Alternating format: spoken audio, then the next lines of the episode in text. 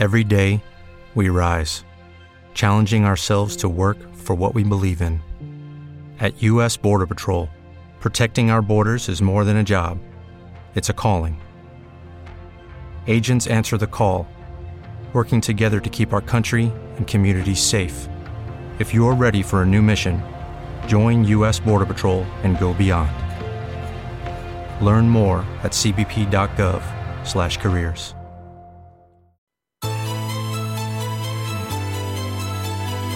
Las claves de la semana.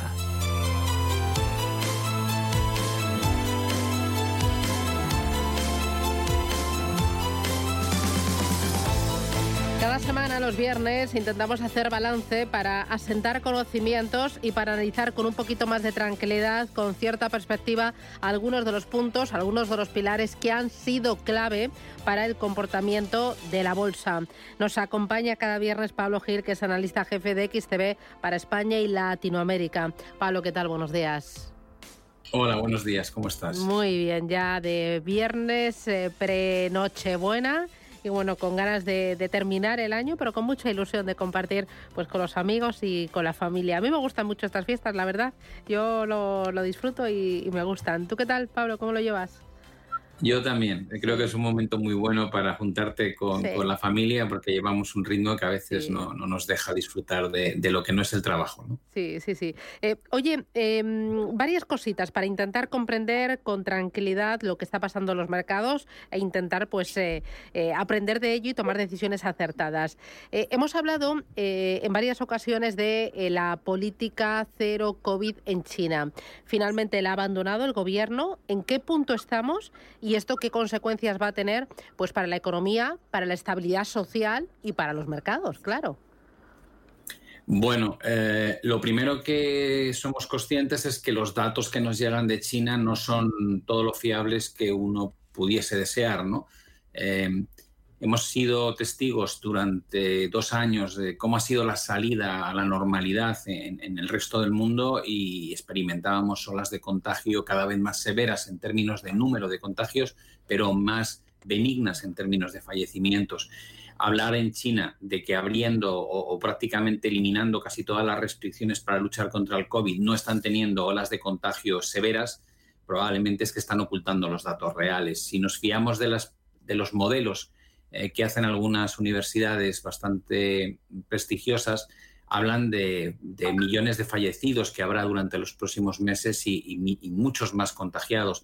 Por tanto, es muy probable que la situación que ya vivimos eh, cuando hubo el confinamiento, ¿no? ¿Os acordáis de que se cerró, por ejemplo, la ciudad de Shanghái, el mayor puerto comercial del mundo? Volvamos a tener un efecto similar, desaceleración económica de China, que es la segunda potencia económica del mundo, y por tanto, tal vez veamos pues algún problema con los suministros a determinados productos y una desaceleración global que se va a ver afectada porque China es muy importante en el comercio internacional y al menos en la primera parte de 2023 va a crecer menos de lo que la gente estaba estimando.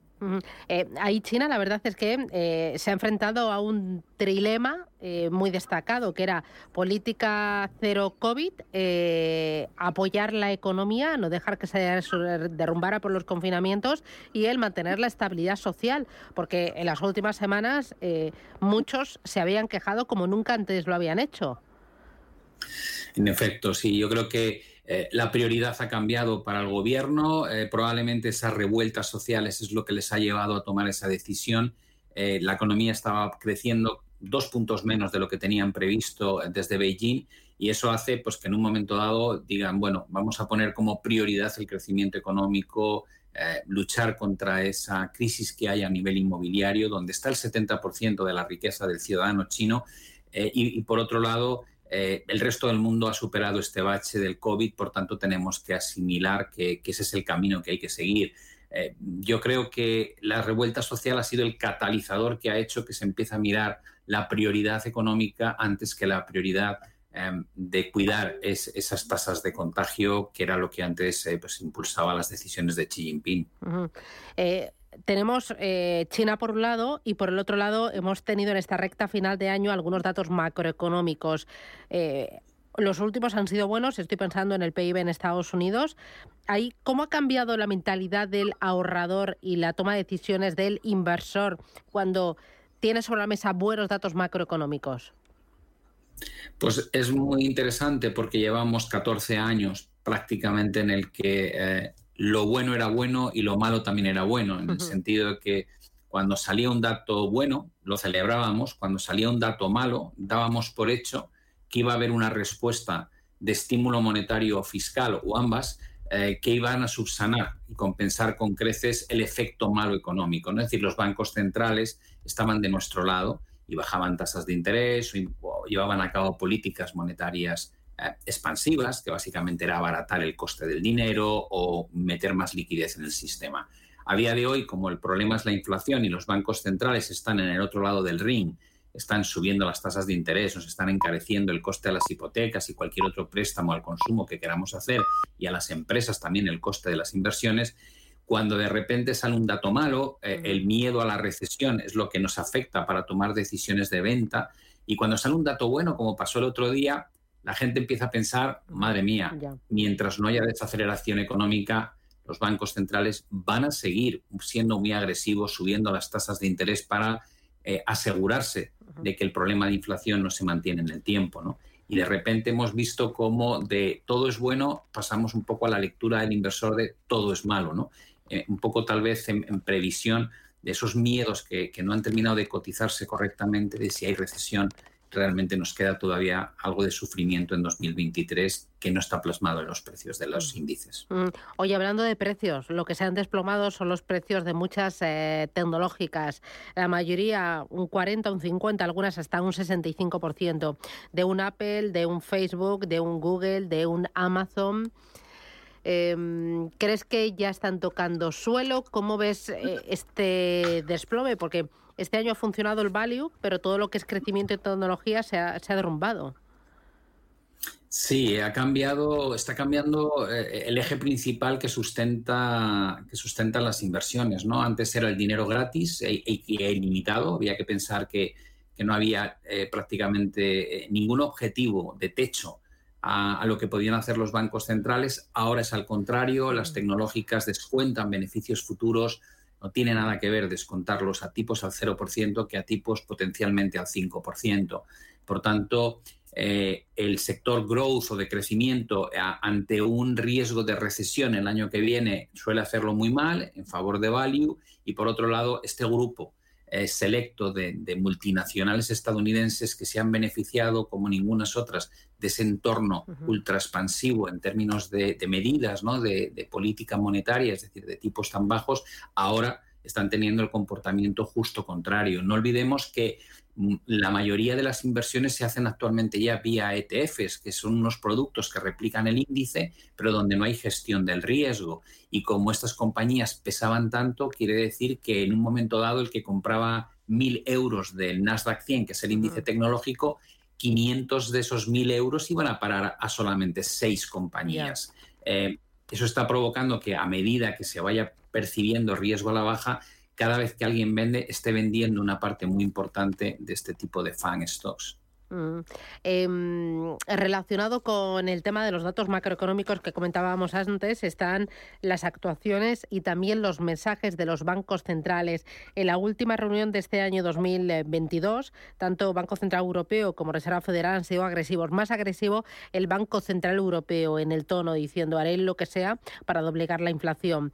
Em, ¿Cómo ves eh, a los bancos centrales pensando ya en 2023 y dónde ves el techo de los tipos?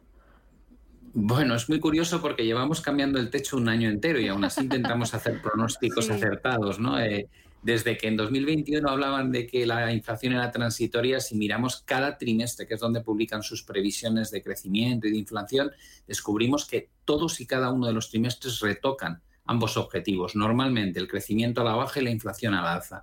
Eh, por tanto, estamos, estamos mostrando una capacidad predictiva, al menos desde el punto de vista de los bancos centrales, muy pobre.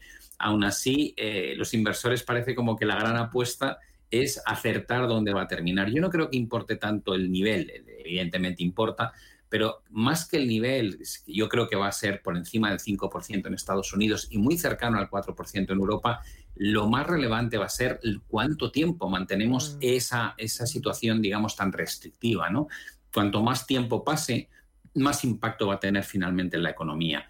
Eh, el mensaje es muy agresivo en muchos planos, porque también el Banco de Inglaterra está siendo muy agresivo con su política. Al final descubres que casi todas las economías desarrolladas del mundo están llevando a cabo un proceso de subida de tasas de interés como no se veía en los últimos 50 años.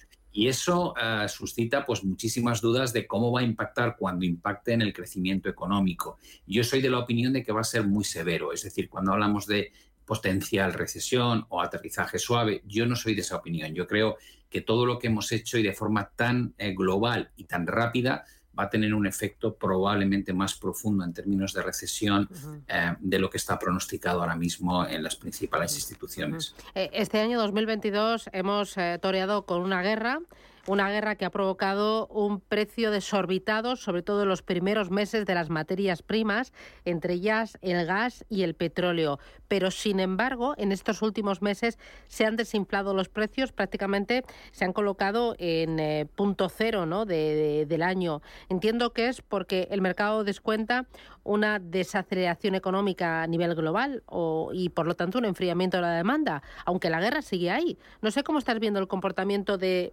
estas dos materias primas tan importantes para buena parte de Europa. Sí, yo creo que lo que impera en, la corrección del precio del petróleo y del gas es, eh, si tú crees que va a haber una desaceleración económica, probablemente lo que ha hecho China con la política COVID-0 está afectando un montón. Es el mayor importador de materia prima del mundo. Eh, andábamos un poco con la visión de China va a ir recuperando una tasa de crecimiento económico un poco más alta que la de este año, pero cuando abandonan COVID-0, de repente tienes que plantearte que eso va a paralizar la economía china a lo mejor uno o dos trimestres por, por cómo combaten eh, eh, que la población esté asustada, que esté en sus casas, que no vayan a trabajar, que haya tantos contagios. Vuelves al miedo de principios de este año en términos de China. Si tú crees que China va a bajar el consumo, la producción y el crecimiento, tienes que ajustar los precios de demanda de materia prima, ¿no? Y si el resto del mundo en 2023 es altamente eh, probable que sufra desaceleración enorme en términos de crecimiento o incluso recesión, también favorece precios más bajos de la energía. A eso súmale eh, probablemente que con el pánico este invierno habíamos alcanzado niveles de reserva, por ejemplo, de gas que no veíamos eh, desde hacía muchos años eh, y eso nos permitía tener una visión algo más optimista de que eh, este invierno no iba a haber apagones. Otra cosa es que va a ocurrir el año próximo cuando haya que reponer esas reservas, eh, tanto nosotros, por ejemplo, como Estados Unidos, que ha estado volcando buena parte de sus reservas estratégicas de crudo. ¿no? Ahí podríamos ver un comportamiento un poco distinto tal vez de lo esperado, pero yo creo que es fácil que ambos precios de la energía sigan corrigiendo a la baja eh, si se da el caso este que decimos de desaceleración económica al principio de 2023 en China. Eh, dos, tres asuntos más. Uno de ellos, esta semana empezábamos con un revolcón procedente de Japón porque eh, daba un giro inesperado hacia la normalidad monetaria. Eso hacía que el yen se disparara a máximos de agosto. Hoy hemos tenido también datos de precios. Inflación allí en Japón han subido un 3,7%, que es la mayor subida en 41 años, estábamos hablando de Japón, que tenía los precios siempre a ras de suelo. Eh, ¿Cómo estás viendo eh, todo esto que está pasando en Japón? Bueno, yo creo que es, un, es otro, otra pieza más de un puzzle que es interesante. El Banco de Japón situó las tasas de interés en el entre el menos 0,10 y el 0% por ahí más o menos por 1998. Estamos hablando de un banco que ha tenido un estímulo monetario sin precedentes durante casi 25 años. Eh, el hecho de que eh, Kuroda, que es su presidente, vaya a dejar el puesto de presidente que lleva 10 años ostentando en abril del 2023, pues eh, habría la expectativa a una política monetaria algo más normal y no, tan no tanto estímulo, pero es que antes de marcharse ha tenido un movimiento, un par de movimientos que ya dan una pista bastante clara ha permitido que eh, el coste del de, endeudamiento hasta el 10 años sea de 0,5. Antes, antes impedía que tuviese coste para el tesoro, el, tesoro nipón. Eh, y eso cambia un poco las reglas del juego porque Japón es el principal comprador de deuda estadounidense, con lo cual si tú permites que el, el propio consumidor japonés encuentre cierto retorno en su producto doméstico y no tenga que ir a buscarlo fuera, tal vez cambie un poco los flujos ¿no? de cómo mueven el capital los japoneses. Y luego la inflación, como bien dices, es, eh, probablemente el motivo que justifica estas acciones. Estamos viendo que no alcanzaban estas cotas prácticamente más que en dos ocasiones en los últimos 40 años eh, por tanto, el discurso de como la inflación no está al 2%, puedo seguir haciendo esto, se les está cayendo, ¿no? Se les está yendo de las manos. Eh, probablemente sea un banco central que a un ritmo mucho menor que el resto también tienda a complicar un poquito las cosas para los inversores el, próximo año. Oye, y otro punto para entender los eh, mercados es eh, cómo está Reino Unido. Hoy lo leíamos en titulares, hoy eh, huelga de trabajadores de control de aduanas en los aeropuertos británicos.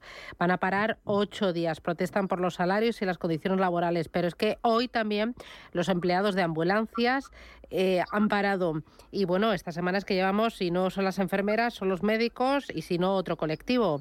Eh, esto no pinta muy bien, ¿no?